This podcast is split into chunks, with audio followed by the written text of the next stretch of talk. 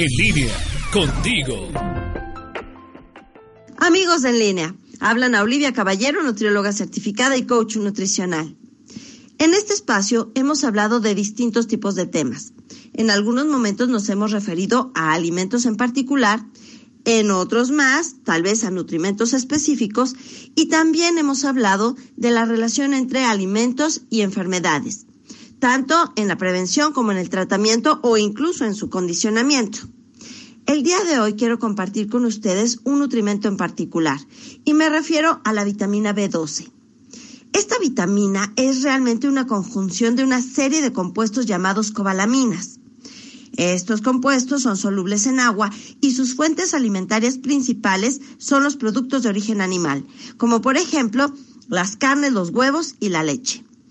La vitamina B12 se necesita para la formación de los glóbulos rojos de nuestra sangre, pero también para la síntesis de material genético en nuestras células y funciones neurológicas importantes.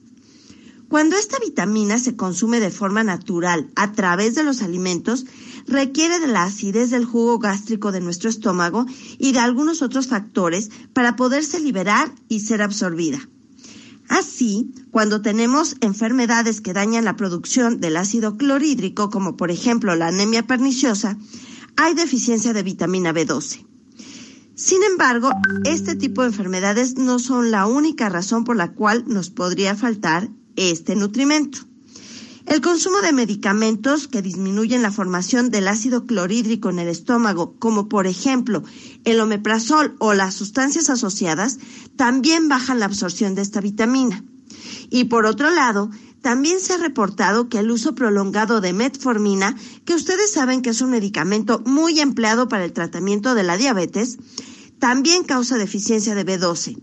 Esto hasta en un 30% de los casos y después de 12 a 15 años de tomar esta medicina.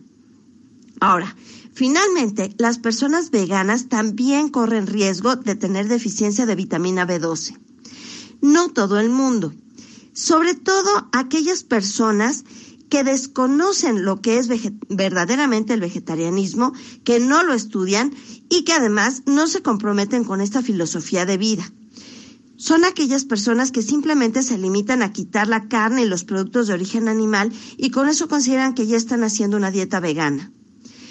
La deficiencia de la vitamina B12 se manifiesta como una anemia megaloblástica, es decir, con glóbulos rojos muy grandes, y o con problemas neurológicos, como por ejemplo entumecimiento de las manos y de los pies, dificultad para caminar, una lengua inflamada, dificultad para razonar o debilidad y fatiga.